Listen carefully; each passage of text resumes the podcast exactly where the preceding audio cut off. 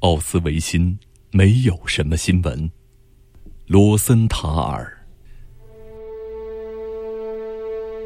波兰布热津卡店。从某种意义上说，在布热津卡，最可怕的事情是，这里居然阳光明媚温暖，一行行白杨树婆娑起舞，在大门附近的草地上，还有儿童在追逐游戏。这真像一场噩梦。一切都可怕的颠倒了，在布热津卡，本来不该有阳光照耀，不该有光亮，不该有碧绿的草地，不该有孩子们的嬉笑。布热津卡应当是个永远没有阳光、百花永远凋谢的地方，因为这里曾经是人间地狱。每天都有人从世界各地来到布热津卡，这里也许是世间最可怕的旅游中心。来人的目的各不相同，有人为了亲眼看看事情是不是像说的那样可怕，有人为了不使自己忘记过去，也有人想通过访问死难者受折磨的地方来向他们致敬。布热津卡在波兰南方城市奥斯维辛城外几英里的地方，世人对奥斯维辛这个地名更熟悉。奥斯维辛大约有一万两千名居民。距华沙一百二十英里，地处被称为摩拉维安门的山口的东头，周围是一片沼泽地。布热津卡和奥斯维辛一道组成了被纳粹称为奥斯维辛集中营的杀人工厂的一部分。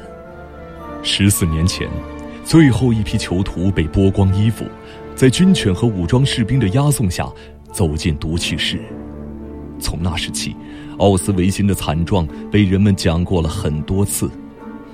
一些幸存者撰写的回忆录中谈到的情况，是任何心智健全的人所无法想象的。奥斯维辛集中营司令官罗道夫·弗兰斯·费尔南德·霍斯在被处决前也写了回忆录，详细介绍了这里进行的集体屠杀和用人体做的各种试验。波兰人说，共有四百万人。死在那里。今天，在奥斯维辛并没有可供报道的新闻，记者只有一种非写不可的使命感。这种使命感来源于一种不安的心情。在访问这里之后，如果不说些什么或写些什么就离开，那就对不起在这里遇难的人们。现在，布热津卡和奥斯维辛都是很安静的地方。人们再也听不到受难者的喊叫了，参观者默默地迈着步子，先是很快地望上一眼，接着，当他们在想象中把人同牢房、毒气室、地下室和鞭刑柱联系起来的时候，他们的步履不由得慢了下来。导游也无需多说，他们只需要用手指一指，就够了。每一个参观者都感到有一个地方对他来说特别恐怖，使他终生难忘。对有的人来说，这个地方是经过复原的奥斯维辛毒气室。人们对他们说：“这是小的，还有一个更大的。”对另外一些人来说，这样一个事实使他们终生难忘。在德国人撤退时炸毁的布热津卡毒气室和焚尸炉废墟上，雏菊花。在怒放，还有一些参观者注视着毒气室和焚尸炉。开头，他们表情茫然，因为他们不晓得这是干什么使的。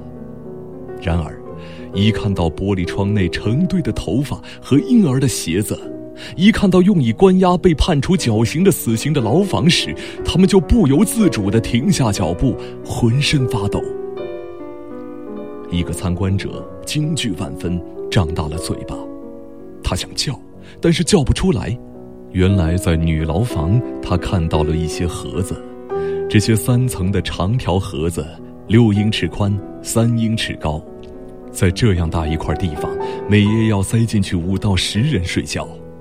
解说员快步从这里走开，因为这里没有什么值得看的。参观者来到一座灰砖建造的建筑物前，这是在妇女身上搞不育试验的地方。解说员试着推了一下门，门是锁着的。参观者庆幸他没有打开门进去，否则他会羞红了脸的。现在，参观者来到一条长廊里，从长廊两边的墙上，成排的人注视着参观者。这是数以千计的照片，是囚徒们的照片，他们都死了。这些面对着照相机镜头的男人和妇女都知道死亡在等待着他们。他们表情木然，但是，在一排照片的中间，有一张特别引人注目、发人深思。这是一个二十多岁的姑娘，长得丰满可爱，皮肤细白，金发碧眼。他在温和的微笑着，似乎是为着一个美好而又隐秘的梦想而微笑。当时他在想什么呢？现在。他在这堵奥斯维辛集中营遇难者纪念墙上，又在想什么呢？参观者被带到执行绞刑的地下室去看一眼，这时，他们感到自己也在被窒息。另一位参观者进来了，他跪了下来，在自己胸前画十字。在奥斯维辛，没有可以做祷告的地方。参观者们用恳求的目光彼此看了一眼，然后对解说员说：“够了。”在奥斯维辛，没有新鲜东西可供报道。这里阳光明媚，绿树成荫。在集中营大门附近，孩子们在追逐游戏。